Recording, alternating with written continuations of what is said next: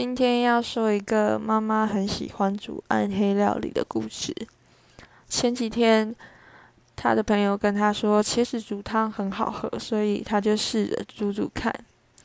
然后呢，嗯，茄子是那种烂烂的，毕竟煮成汤嘛，又泡到又泡在水里。然后他事后就跟我说：“嗯，还不错吃啊。”可是我觉得是。很难吃，但是他也不可能会说自己煮的很难吃，毕竟长辈是不会承认这这件事情的。那今天呢，要煮面的时候，通常如果再怎么样简单，里面都是放蔬菜嘛。可是呢，他竟然就给我丢苦瓜下去，我的天哪！